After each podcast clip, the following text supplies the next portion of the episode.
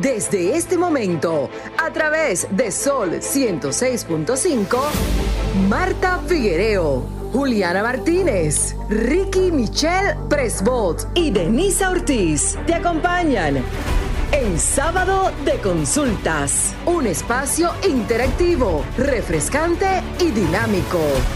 Ahora en Sábado de Consultas, por Sol 106.5, la más interactiva. Buenas tardes República Dominicana, buenas tardes país, buenas tardes los que nos sintonizan a través de las diferentes plataformas digitales en este sábado de consultas, el interactivo de la orientación y como cada sábado, contentísima de poder llegar a los hogares dominicanos acompañada de la bellísima. Buenas tardes, Marta Figuereo. Ah, pero es conmigo. Así es. Hola, hola Denis, buenas tardes, buenas tardes a todos. Eh, buenas tardes, Juliana. Buenas tardes, Marta. Buenas tardes, Denisa. Buenas tardes a todos nuestros oyentes. Esperamos que se encuentren súper bien el día de hoy. Pues antes de comenzar a entrar en materia, hacer un paréntesis para pues desearles a todas esas personas que se vieron afectadas por los recientes diluvios que todo esté bien en sus hogares, que hayan podido salir adelante y llegar seguros a sus hogares. Lo importante es que a pesar de todo estamos en salud y estamos vivos.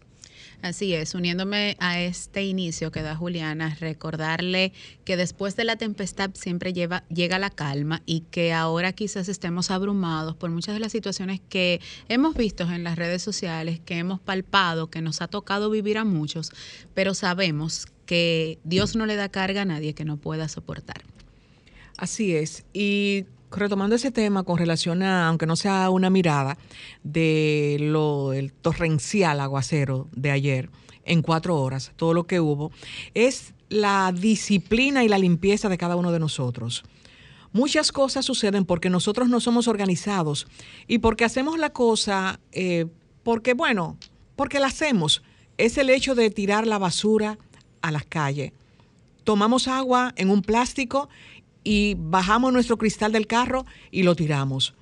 Tenemos una, una bolsa de plástico o de papel y la tiramos. ¿Qué sucede? Las calles, cuando la construyen, igual que en los residenciales, hay filtrantes. Esos filtrantes con, el, con la corriente van arrastrando la basura y se van llenando de basura. Y esa basura va tapando su filtrante. Y de ahí viene también parte de las inundaciones que tienen nuestras calles. Otras son por la mala construcción de, de los ingenieros, que también construyen residenciales, construyen calles, hacen túneles, hacen elevados y no prevén hacer unos filtrantes que realmente eh, vayan de acuerdo a la magnitud de esa construcción. Así es. Así que es propicio recordar la concienciación de cada uno, recordando que inicia por nosotros el simple hecho de tú tener esa bolsa de papel, esa bolsa plástica, ese esa botella de agua e incluso algo muy simple, hasta el papelito del chicle que te vas a entrar en la boca, lo puedes guardar en tu cartera, en tu bolsillo y cuando llegues a un zafacón simplemente tirarlo. Es crear concienciación para que hoy o mañana vuelva y caiga un poco de agua en nuestro país o un torrencial aguacero como la tarde de ayer y nosotros desde nuestro, desde nuestro hogar o desde donde nos encontremos decirnos en nuestras mentes y pensar, eh, bueno, yo estoy haciendo las cosas bien, yo estoy echando la, eh, la basura en mi zafacón y por eso me siento en paz conmigo misma. Así es, por un simple hecho de, hacer las cosas de manera educada, de, manera correcta y poner la basura en su lugar, podemos evitar catástrofes que tuvieron que enfrentar muchísimas personas ayer, que, que fue mortal incluso porque varias personas perdieron su vida a raíz de esto. Así es, entrando en materia, recordarle a todos nuestros oyentes que nos pueden seguir en todas nuestras plataformas digitales como arroba sconsultasrd en todas las apps de aquí de nuestro espacio, tanto Facebook, Twitter e Instagram. Eh, por ahí pueden enviarnos sus consultas, los temas que deseen que, que debatamos aquí en el programa y con gusto la producción se encarga de buscar esos especialistas. Y las suyas, chicas, Juliana, tu red social. Bueno, a mí me pueden encontrar en, en Instagram como Juliana Martínez C, guion bajo, y también pueden seguir mi periódico Teen News RD, asimismo en Instagram, en YouTube, en Facebook, en todas las plataformas digitales como Teen News RD. ¿Y las suyas, Marta? Bueno, en Instagram mi dirección es Figuereo M, Figuereom, y en Twitter, Figuereo Rayita Bajo Marta. Rayita Bajo, bueno. Exacto en todas mis plataformas digitales. Tanto Ella le gusta al final decirlo para decir la rayita abajo. Claro, claro. En todas las plataformas digitales, tanto Facebook, Twitter e Instagram, simplemente arroba Denisa Ortiz. Ahí pueden contactarme y estoy presta para todo lo que ustedes desean. Como cada sábado, nuestros top 3, eh, que son esas miradas que acontecen, ya sea de un tema X o de situaciones que enfrentamos en nuestra semana. Hoy vamos a iniciar con Juliana. Bueno, pues un honor empezar con mi mirada del día de hoy, que es un tema, bueno, ustedes saben que a mí me gusta titular las miradas. Así es. El título de mi mirada hoy es muy simple, la censura. Pues hay muchos países alrededor del mundo, muchos lugares en los cuales hablar de manera libre como lo estamos haciendo aquí no está garantizado. Em, según el artículo 19 de la Declaración Universal sobre los Derechos Humanos, toda persona tiene el derecho de buscar y recibir noticias y expresar opiniones. Pero esto, como vuelvo y reitero, no está garantizado en todos los países. Por ejemplo, hay países como Eritrea, Corea del Norte, Turkmenistán, Arabia Saudita, China, Vietnam, Irán, entre otros, en los cuales el gobierno se ocupa de imponer esta censura en su población. Los pensamientos, creencias, ideas de sus ciudadanos no pueden ser expresados libremente. En otros países la censura es un poco más disimulada, el gobierno no la hace de manera, eh, de manera directa, pero sí existe. Incluso presionan a las personas a censurarse ellos mismos a través del miedo, o sea, tener miedo de decir lo que piensas, de lo que está en tu mente, tus ideas. Y esto pues, por ejemplo, en Eritrea, uno de los países que mencioné como ejemplo, se ve porque el gobierno en el 2001 cerró todos los medios independientes. Eritrea es el país que ha encarcelado a la mayor cantidad de periodistas de toda el África subsahariana. También tenemos Corea del Norte, que, bueno, a pesar de que en su artículo 67 de su constitución se establece que hay libertad de prensa, Casi todos los contenidos en los diarios en Corea del Norte son pues regulados por el gobierno. Incluso hay una cantidad muy limitada ya de medios específicos como lo es el Official Korean Central News Agency. Entonces los medios más importantes allá son todos censurados por el gobierno. Y bueno, esto me llevó a pensar, en República Dominicana existe o ha, o ha existido este tipo de censura y pues ya nos podemos ir a la historia, por ejemplo, en el régimen de Trujillo, también en el gobierno de Joaquín Balaguer, en, en, los cuales hubieron actos de excesiva censura, llegando al extremo de incluso asesinar y encarcelar periodistas. Y luego me puse a reflexionar sobre la actualidad y me topé con algunos artículos de algunos comunicadores y periodistas que afirman que los han censurado, incluso algunos medios de comunicación. Pues yo no he experimentado esto de manera directa, pero al parecer es algo que todavía no está completamente resuelto en las sociedades a nivel mundial y es algo a lo cual como comunicadores debemos de prestarle atención y debemos plantearnos ese tema más a menudo. Así es, aunque muchas veces nos sentimos que somos libres de, de emitir cualquier información a través de los medios, tanto en las plataformas digitales y en los medios tradicionales que ya conocemos, pero hay ciertas cositas que realmente, aunque no nos los digan, entendemos que sí, que hay que callar porque si no callamos, eh, Puede haber consecuencias. Consecuencias, correcto. En el caso de mi mirada de esta semana, es una mirada eh, de salud. Como tenemos a un médico, él avalará luego. Pero según la psiquiatra nutricional de la Universidad de Harvard, de la eh, Escuela de Medicina, Uma Naidot, eh, hay vitaminas que sirven para proteger nuestro cerebro.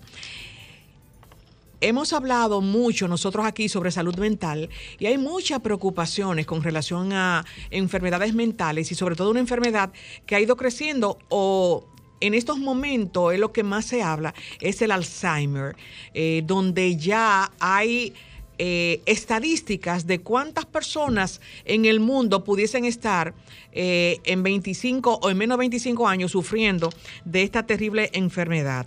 Y más personas que conocemos o dentro de nuestra familia haya un adulto mayor que tenga esta enfermedad y sabemos cuáles son los pasos eh, que va viviendo cada familia que es cuidador de un enfermo de Alzheimer.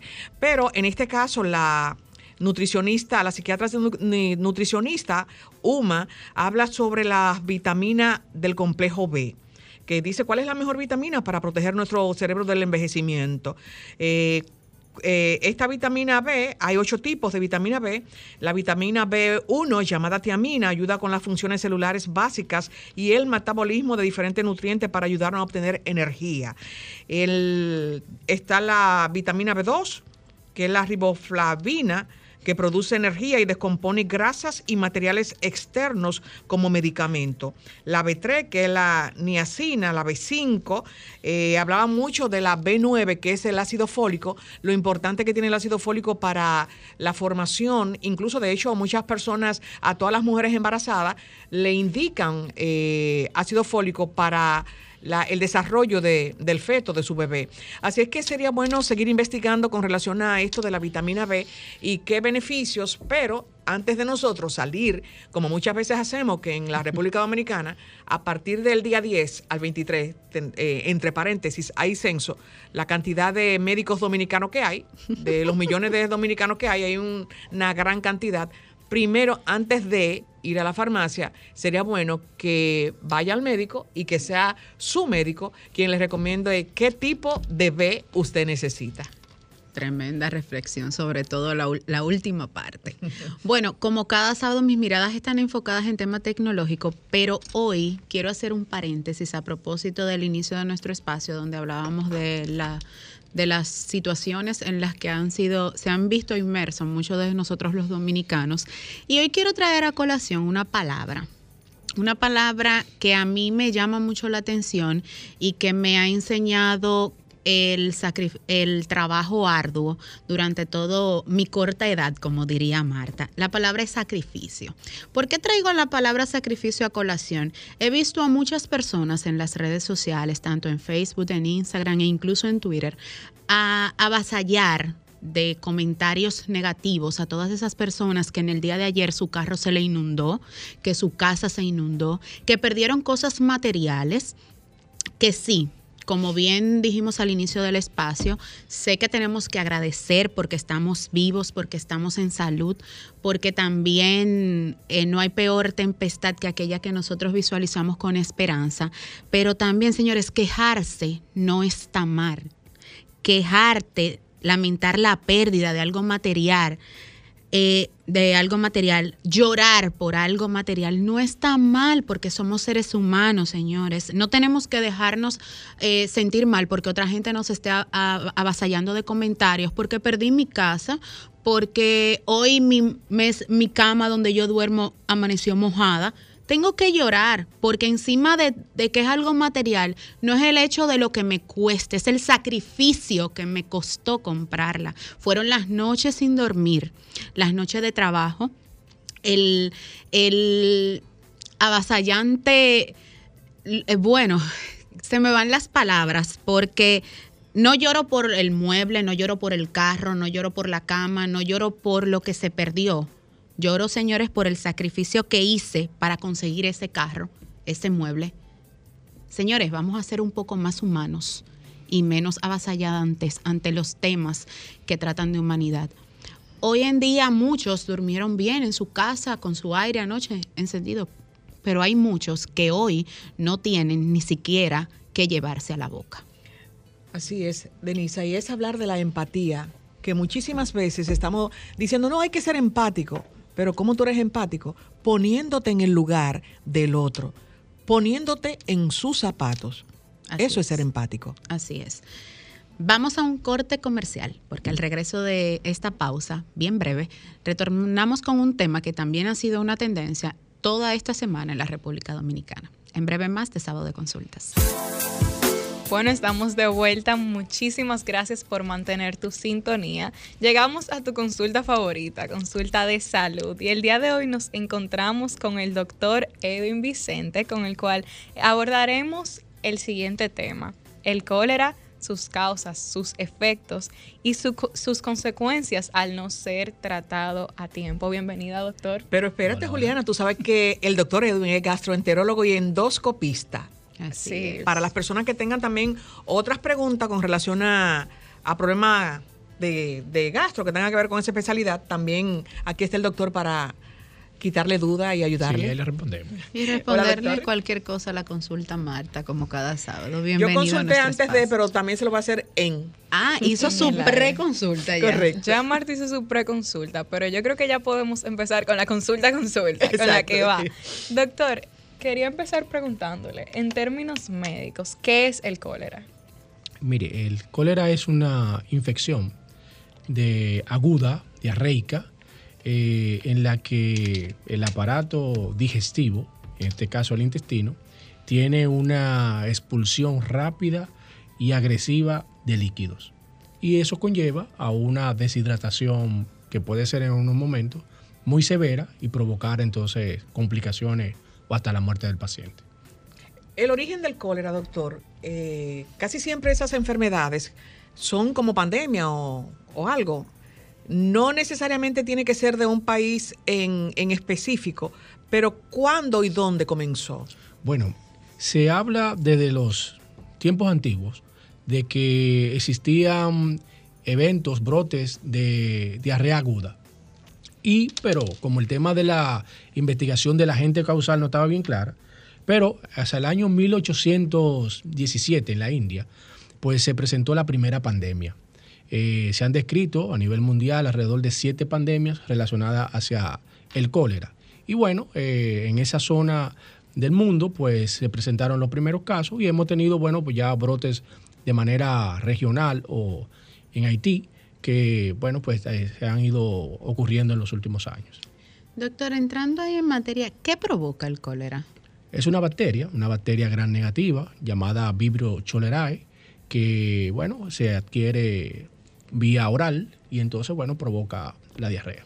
En el caso de, eso, con esa diarrea, doctor, ¿tiene que ver con la suciedad, con, con algo que tú tomes que no esté apto, el agua, o un líquido, algo? O algún tipo de medicamento que contraiga la bacteria. Eh, bueno, eh, como le dije, pues llega vía oral al ser humano.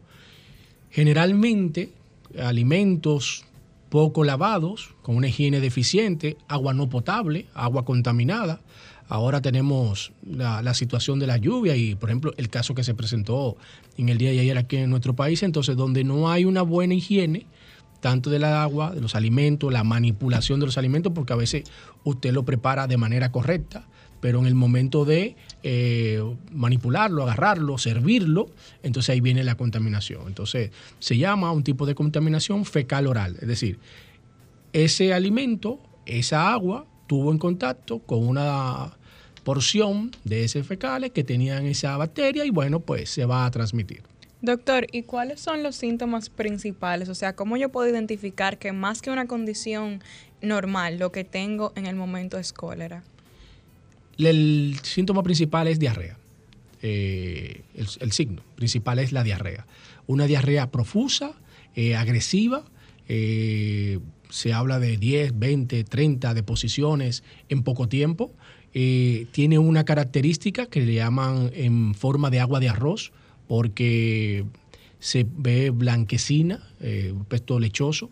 Y entonces, bueno, pues eso va unido a náuseas, vómitos, eh, calambre, la deshidratación, malestar general y bueno, pues entonces, pero lo principal es la diarrea rápida, agresiva, con mucha, mucha cantidad. Bueno, es tiempo de que ustedes que están en sintonía con nosotros se sumen a esta interesante conversación con el doctor Edwin Vicente a través de nuestros teléfonos. Adelante, Franklin. Comunícate 809 540 165 1833 610-1065 desde los Estados Unidos. Sol 106.5, la más interactiva. Bueno, de regreso inmediatamente y en lo que entramos en contacto con nuestros oyentes, doctor. Recientemente verificamos en los diarios de circulación nacional que se había detectado el primer caso de cólera en lo que es la parte noroeste de nuestro país, o la línea noroeste, por así decirla. Usted hablaba de Haití y hablaba de la incidencia en, por el tema de las aguas. Entonces sería bueno hacer un llamado de concienciación a los padres y a nosotros mismos, porque con las aguas de ayer ¿Qué podemos hacer para evitar el cólera? Porque vamos al supermercado y como bien usted dice, quizás preparemos los alimentos de forma adecuada, pero ¿qué debemos tomar en consideración a la hora de, hervir un, vegetal o de, algún, de lo que vamos a consumir? Bueno, la principal recomendación, bueno, la higiene. Entonces, todo lo que se va a ingerir, ya sea líquido o sólido, pues debe estar en las mejores condiciones eh, de higiene posible. Utilizar cloro para eh, los alimentos, eh, el lavado de los alimentos, inclusive el agua que uno va también a tomar, el agua potable, ya sea filtros, verificar el normal funcionamiento de los mismos. Tenemos un contacto, doctor. Así es. Buenas tardes. Sí, buenas tardes. Hola, ¿cómo está? Primitiva. Aquí que tenemos el día, o sea, el sol está de descanso hoy. Digo aquí en República Dominicana porque en otro país el sol está pero nada, estamos vivos, que es lo importante. Amén, amén. Amén, así es. ¿Cuál es su pregunta al doctor Vicente, Primitiva? Sí, eh, eh, doctor Vicente, buenas tardes, gracias por su tiempo, como yo siempre le digo, y un saludo al pueblo dominicano. Mi pregunta es, doctor, eh, el cólera, el cólera eh, si la persona no se da rápido, o sea, que va donde lo atienden a, recibir buenas atenciones médicas, eh, puede matar, eh, o sea, ¿en qué tiempo puede matar a una persona? Aparte de eso, ¿en qué se diferencia una diarrea común con, con, una diarrea de, del cólera? ¿Y, ¿Y en qué más ataca esta enfermedad? Gracias. ¿Y en qué? ¿En qué más ataca? O sea, me imagino ¿O que qué sería otro síntoma? ¿O qué, otro órgano ataca? ¿Qué otro órgano ataca? Bueno. Aparte del intestinal, me imagino. Sí, vamos a empezar por... Eh, ¿Cómo la diferenciamos? ¿Cómo la diferenciamos? Hablamos de la cantidad y la intensidad de esas evacuaciones. Muchas evacuaciones líquidas en forma de agua de arroz. Eh, blanquecina eh, principalmente. Entonces, bueno, eh, en pocas horas, una, dos horas, tener unas 20, 30 deposiciones.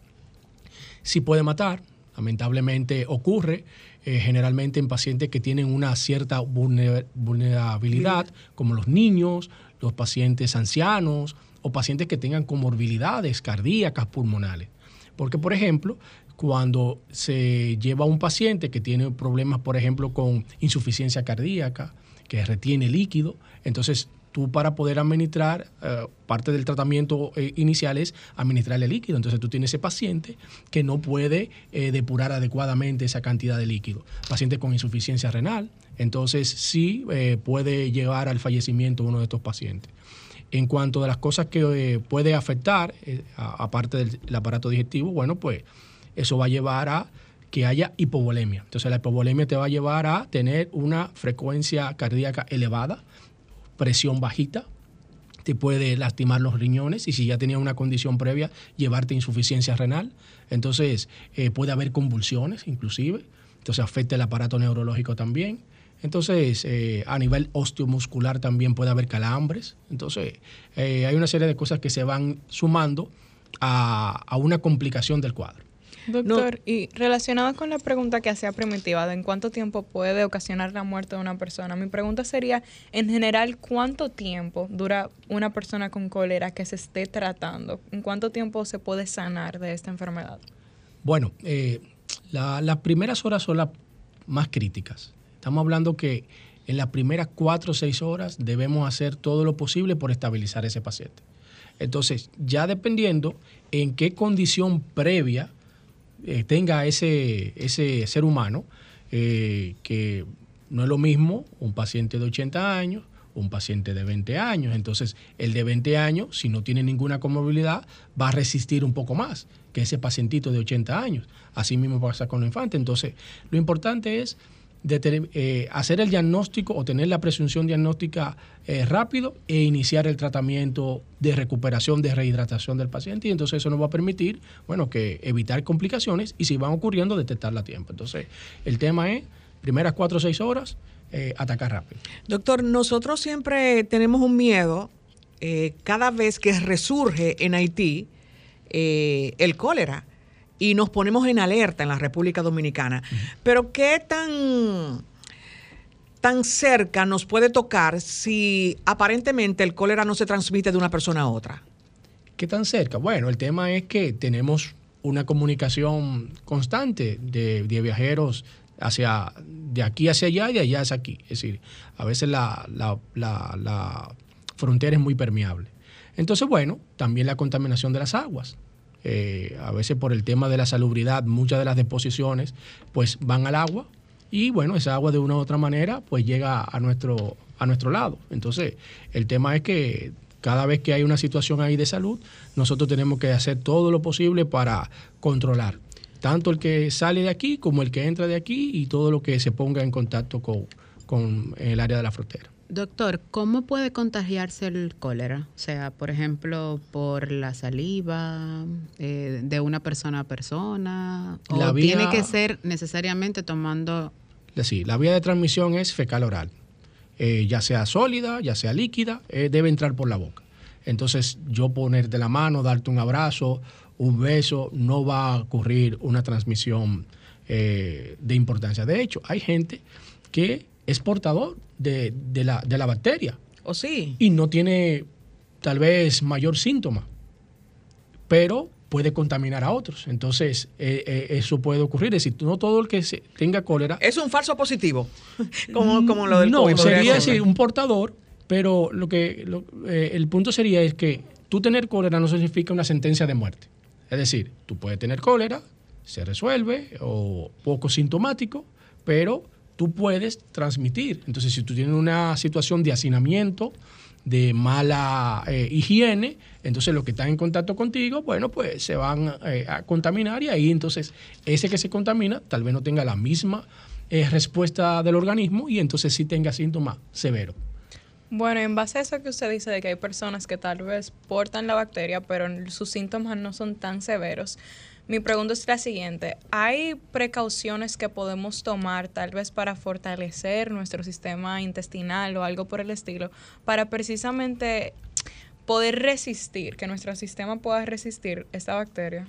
Mire, según la guía, y de hecho nuestro Ministerio de Salud Pública tiene una guía desde el año 2010 para el manejo, prevención, diagnóstico del cólera en República Dominicana.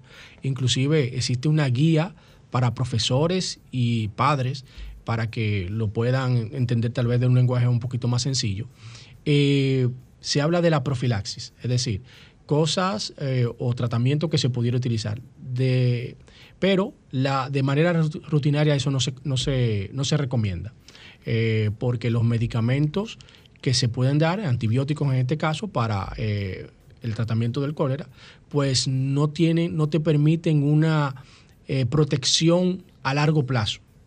Es decir, que si tú lo vas a usar, se va a utilizar por algo muy puntual. Estás manipulando un, paciente que ha tenido cólera y tienes que eh, estar con él, bueno, pues entonces ahí pudiéramos eh, utilizarlo, pero de manera general a todo el mundo no se recomienda eso. Entonces, básicamente, el tema de la higiene es lo, lo principal. Eso es lo que nos va a ayudar y bueno, evidentemente, pues todas las cosas que ayudan a que uno pueda mantener nuestro sistema de defensa en óptimas condiciones. Comer adecuadamente, descansar, etcétera, etcétera. Doctor, en la República Dominicana, con el problema de, la escasez de agua, en muchos sectores, muchas personas eh, hacen pozos tubulares que son profundos en la tierra. Mi preocupación es que en muchos de esos sectores que tienen tanto tiempo, eh, que son residenciales viejos, que hagan esos pozos, y que esas aguas se pudiesen contaminar con aguas residuales de cloaca y esto, eh, ¿cómo afectaría eso? porque son muchísimas las personas que ya no le llega la tubería directamente desde la casa, porque no, no, eh, no llega, o porque vecinos han desviado tuberías para tener un lavadero de carro, para tener algo. ¿Qué usted le aconseja? Un ejemplo, eso tiene que ser ok, algo del gobierno, aunque usted no sea ingeniero, pero debe haber una respuesta para el común dominicano que hace un esfuerzo y hace un tubo creyendo que va a sanar algo con recibir agua en su casa, pero que está haciéndose daño o le está haciendo daño a otro de que esas aguas se contaminen con residuos eh, de las cloacas. Bueno, hay un mundo ideal y hay un mundo posible.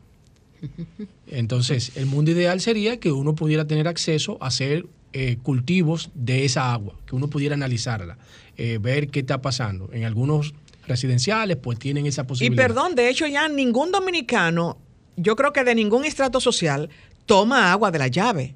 Las compañías de guaguitas y de gente que vende agua se han hecho es un buen negocio porque yo no me atrevo a tomarme un vaso de agua de mi llave. Yo, y yo recuerdo cuando yo era muchacho que uno jugaba basquetbol, pelota, lo que sea. Y se pegaba de la manguera en la, cancha. De la primera que encontrara. Y no, pasaba nada. Pero ahora yo no me atrevo ni se lo recomiendo a nadie. Entonces, eh, bueno, entonces el tema sería poder analizar esa agua. Pero en la práctica lo que podemos hacer es lo siguiente, es decir, todo el que vaya, aún le llegue eh, agua de la casa o agua de un tipo de pozo así, es ponerle cloro esa agua que va a utilizar en su casa.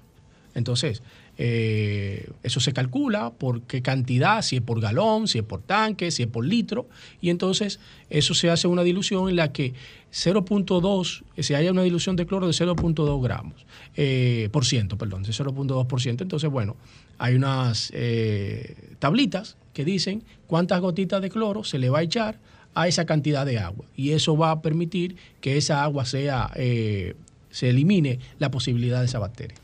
Le hace, perdónenme, eh, si mi cisterna tiene la capacidad eh, cúbica de cuánto, cuánto metros de agua en sentido cúbico, ¿verdad? Yo, hay una tabla que me dice qué cantidad de cloro yo puedo echarle a mi cisterna para yo poderla consumir, por lo menos para bañarme y, poder cocinar. Bañarse, cocinar, e inclusive ingerir e, esa agua. Se calcula por, decir, ya sea tinaco, ya sea cisterna se puede utilizar. Y entonces eso permite que la gente tenga menos posibilidades. Doctor, ¿es recomendable viajar con cólera? Y ahí mismo, ¿existe alguna vacuna contra el cólera? Y en caso de estar positiva en cólera, ¿debo informar a las autoridades sanitarias pertinentes en caso de que tenga que viajar? Eh, sí, bueno, eh, sí, yo creo que las respuestas todas son sí. Eh, viajar con cólera no es recomendable porque tú no sabes cómo vas a evolucionar. Eh, puede ser que sea algo leve, sencillo, pero tú no sabes en el otro lugar donde va a estar, en qué condiciones tú vas a caer. Entonces, de cualquier enfermedad, y más en una enfermedad diarreica aguda, donde hay sensación, malestares, ya te sabes, eh, la cosa se va a complicar. Entonces, los viajes, eh, pospóngalo. El tema de la vacuna, ¿existe una vacuna? Ah, sí. Sí, eh, se utiliza de manera oral, eh, una sola dosis, pero la protección a largo plazo tampoco es eh, alta. Entonces, solamente cuando hay una indicación precisa de un personal de alto riesgo, pues entonces uno se, recomienda. No estoy seguro si aquí estará disponible en el país, pero en Estados Unidos se utiliza sí, ah, vía oral. Y la otra era, la otra preguntita. La otra era si es necesario, en caso de que tenga que viajar de emergencia a un fuera del país, notificarlo a las autoridades migratorias. Sí, bueno, de hecho, de hecho la, el cólera es una enfermedad de notificación obligatoria, es decir, cualquier caso sospechoso de enfermedad diarreica agudo, eh, eso hay que enviar una alerta. Entonces, bueno, ya entonces cuando se hagan las pruebas, no, bueno, no fue cólera, sino que fue ameba, eh, chiguela, yardia, bueno, pues ya se saca el caso, pero se queda primero como un caso sospechoso en investigación. Que eso es lo que ha ocurrido, por ejemplo, que eh, tenemos un caso oficialmente establecido, un caso importado, pero habían unos, una serie de casos que estaban sospechosos. Entonces, ya cuando se realizan las pruebas pertinentes, bueno, eh, los cultivos, eh, coprológicos y esas cosas, bueno, pues entonces, ah, no, bueno, el cólera salió negativo, lo que salió que eran ameba. De hecho, así mismo lo, expresó el ministro de Salud Pública. Doctor, estuve leyendo un poco sobre cómo prevenir el cólera en niños más pequeños y me topé con que en los niños menores de 6 meses de edad, la lactancia materna es protectora contra el cólera. ¿Es esto cierto? Bueno, eh, pero eso tiene que tener como una nota aclaratoria ahí al, final. Eh, protege en función de que si la madre ha estado expuesta, pues entonces eso le va a dar, a traspasar parte de la inmunidad a través de la leche materna. Pero eh, no es que si se expuso y se contaminó y ingirió algo con, con, cólera no, no le vaya a pasar. Es decir, puede ocurrir también en lactante y entonces ahí la cosa se pone un poquito más delicadita. En el, nosotros estamos hablando de cólera, pero hay informaciones que son interesantes y también propicias para uno saber y que nuestros oyentes también sepan. Yo le preguntaba al doctor, fuera del aire. Perdón, Marta, tenemos un contacto. Ah, ok. Buenas tardes. ¿Quién nos habla y desde dónde? Bien, el doctor Alberto Santana, gastroenterólogo, amigo de Edwin Vicente.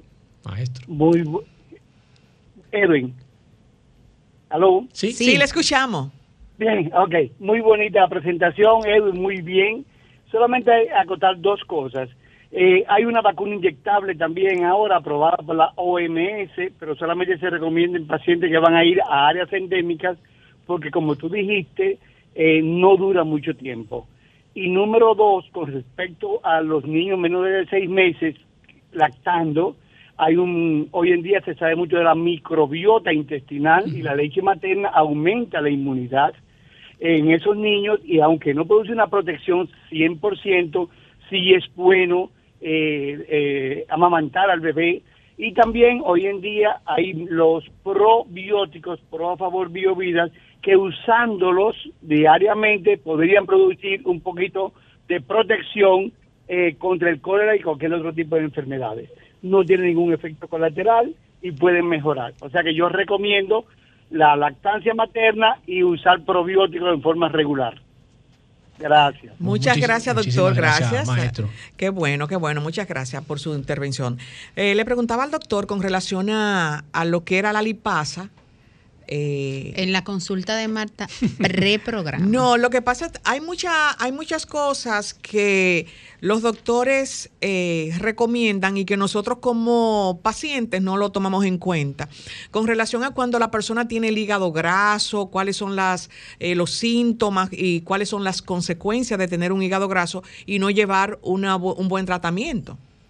Yo le preguntaba, doctor, ¿cuál es la medida o, por no sé cómo se leen los análisis de tener un, una lipasa alta, cuál es la, eh, el rango normal. Ok, bueno. Eh, ¿Y qué es la lipasa? La lipasa es una enzima, eh, produce principalmente en el páncreas y ayuda a metabolizar, a procesar los lípidos, lipasa. Y tenemos otra también, que es la amilasa, amilasa. que para los almidones, carbohidratos. Y también tenemos proteasa, que es para las proteínas. Entonces, eso eh, en el páncreas, y en el caso de la amilasa también puede estar en el páncreas y a nivel salival. Entonces, esas enzimas ayudan a que cuando uno come arroz, habichuela, carne, la bandera, ¿verdad? Entonces uno pueda procesar eso y eso hace que el páncreas eh, libere esas sustancias para ayudarnos a la digestión. Eh, el páncreas tiene dos funciones, una función de los gastroenterólogos y una función que es de los endocrinólogos. Entonces, la otra parte tiene que ver con el control del azúcar. entonces, produce insulina y glucagon para subir o bajar el azúcar dependiendo de la necesidad. Entonces, en el área de gastro, entonces, la lipasa junto con la amilasa, cuando se elevan, pues dependiendo de esa elevación, pues entonces uno pudiera estar pensando de que tenemos un, evento a nivel de pancreático, ya sea una pancreatitis aguda, o otras condiciones que uno va valorando en las que pudiera estar, por ejemplo, si son elevaciones transitorias o aisladas, pues entonces investigar enfermedad inflamatoria intestinal, enfermedad celíaca, eh, algún otro trastorno que pudiera estar a nivel del estómago, por ejemplo, una úlcera.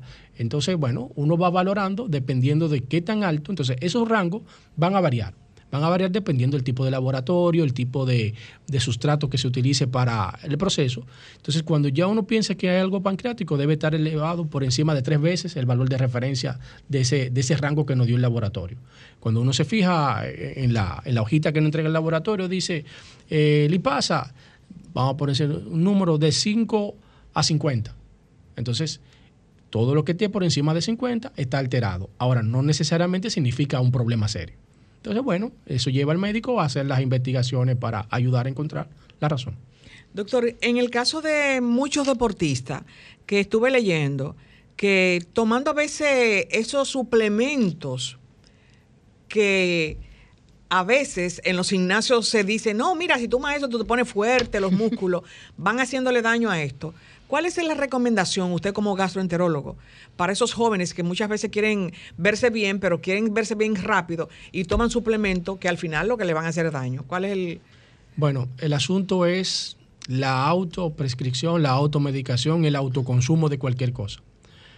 Eh, y me voy a ir un lejos. A veces ahora tenemos por el tema de del COVID, el sistema de defensa, es decir, la gente se ha, se ha involucrado un, poquito más y a veces consumimos multivitamínicos, suplementos, eh, para ayudar la defensa o la vitamina C para que no me dé gripe, etcétera, etcétera. Pero esas cosas no necesariamente nos van a representar un beneficio si lo tomamos de manera incorrecta o sin la necesidad. Entonces, así pasa con, con estos chicos que bueno, eh, yo quisiera de una vez tener 20 de brazos. Entonces, bueno, cuadrito. Eh, utilizan cosas, pero sin haber hecho o haber tenido una evaluación previa de cómo está su organismo, cómo están sus riñones metabolizando, procesando las cosas, cómo está el hígado procesando las cosas. Entonces, eso hace que entonces luego ingieren una de estas sustancias que no necesariamente eran malas o perjudiciales, pero en el caso de ese, de ese individuo, entonces sí lo alteró y viene una consecuencia. Entonces, la recomendación es previamente a comenzar a utilizar esos medicamentos, vaya al médico, endocrinólogo, medicina interna, se chequea, está todo normal, bueno, pues entonces vamos y tenga eh, pues un nutricionista, alguien que le asesore, que le aconseje. Doctor, pues muchísimas gracias por compartir con nosotros hoy. La verdad que fue un espacio sumamente informativo pero ya llegó la hora de concluirlo. No sin antes, doctor, pedirle que por favor comparta sus contactos para si alguno de nuestros oyentes está interesado en seguir aprendiendo más sobre y sus redes sociales. O visitar su consulta. Y sus redes sociales para los que son como Marta, súper eh, seguidores. Bueno, de una vez ahí entra. Exacto. bueno, yo estoy en el Centro de Obstetricia y Ginecología, en la Avenida Independencia, en Gascue. Eh, ahí estoy prácticamente todos los días. Eh, el teléfono de la oficina es 809-688-8598. Y en las redes sociales, bueno, pues me encuentran como doctor Vicente, la palabra completa doctor eh, Vicente, ahí a su servicio cualquier cosita. Ah, Marta, ¿ya lo está siguiendo? Eh, sí, ya. Doctor Vicente aquí, doctor Edwin. doctor, muchísimas gracias. Gracias por compartir con nosotros todos sus conocimientos y a ustedes, manténganse ahí en sábado de consultas. Buenas, de nuevo en sábado de consultas. Eh, voy a usar, a utilizar una frase que eh, utilizaba mi amigo, se la cojo prestada. Denise Ortiz. ¿Cómo anda el ¿Cómo anda el tiempo? bueno, como eh, la, República Dominicana sabe ya desde el pasado jueves estamos ante la incidencia de unos aguaceros y esta vez en las pasadas 24 horas se han producido no solo valores significativos de lluvia, sino también inundaciones bastante prolongadas en todo el Gran Santo Domingo. Señores, en Asua llovió. En Asua llovió. Para mí eso es algo muy significativo porque yo soy azuanita. Y, tiene una animadversión. No, por mi pueblo. Todo el azuano Por el pueblo de mi papá. No, todo el azuano sabe que Aso es duro de llover y ayer duró dos horas lloviendo. Por lo menos en la parte Bueno, que me en Pueblo Viejo, en ese eso es una campo de mi papá. Eso es una muy buena noticia para todos los que tienen allá sus, eh, bueno, unas pequeñas Bueno, pero plantaciones. allá en Tabara Arriba tenemos mucho café. Así ¿Qué es, pero vamos acá. La Oficina Nacional de Meteorología vigila una vaguada asociada a una zona de baja presión sobre las aguas del Mar Caribe, lo que hay una probabilidad de un 20% de que esta pueda alcanzar una categoría de ciclón tropical en las próximas 48 horas. Asimismo, también la, la depresión tropical lisa se convierte en remanentes nubosos eh, a unos 245 kilómetros. Está lejos de República Dominicana, está ya ubicado por el noreste de Veracruz, lo que es la parte de México, y con unos vientos sostenidos de 35 kilómetros por hora. Pero esa incidencia nubosa en el Mar Caribe también se pro- provoca ciertos aguaceros. Eh, les informo que debido a todas las precipitaciones que decíamos anteriormente, eh, hay una alerta y un aviso de meteorológico por inundaciones eh, repentinas, por las crecidas de arroyos, las cañadas, así como los deslizamientos de tierra. Atención a las siguientes provincias: Santiago Rodríguez, Valverde, El Ceibo, Puerto Plata, Duarte, Santiago, Montecristi, La Vega, Asua, María Trinidad Sánchez, San Juan, San Cristóbal, La Romana, el Gran Santo Domingo, La Altagracia, San Pedro, El Ceibo. Estas provincias, al igual que Monteplata, Monseñor Noel, Mayor y Sánchez Ramírez, se mantienen en alerta meteorológica ante el posible crecimiento de arroyos, ríos y cañadas, así también como deslizamientos de tierra. Siempre recomiendo seguir las predicciones de los canales y las organizaciones de emergencia, Centro de Operaciones de Emergencia RD, COE RD en las redes sociales, así como ONAMET, Oficina Nacional de Meteorología, ONAMET RD en las redes sociales. Somos dominicanos y sabemos que nos gusta mucho tergiversar la información, así que por favor, seguir los organismos oficiales para mantenernos informados. Reitero, eh, todo lo que es la interacción de una vaguada y una onda tropical en conjunto es lo que está provocando todas estas lluvias significativas durante las últimas 24 horas. Andar precavido, utilizar, como siempre digo, tenis y zapatos que sean no resbalosos para evitar caernos, estar presente porque de repente la noche puede formarse aguaceros localmente, fuertes tronadas eh, eléctricas y ráfagas de viento. Se mantienen los avisos y, sale- y las alertas meteorológicas porque se, vis- se visualiza, señores, y se le está dando seguimiento a una vaguada asociada a una baja presión. República Dominicana es un país que está bendecido, pero al mismo tiempo es un país que debe seguir los lineamientos pertinentes.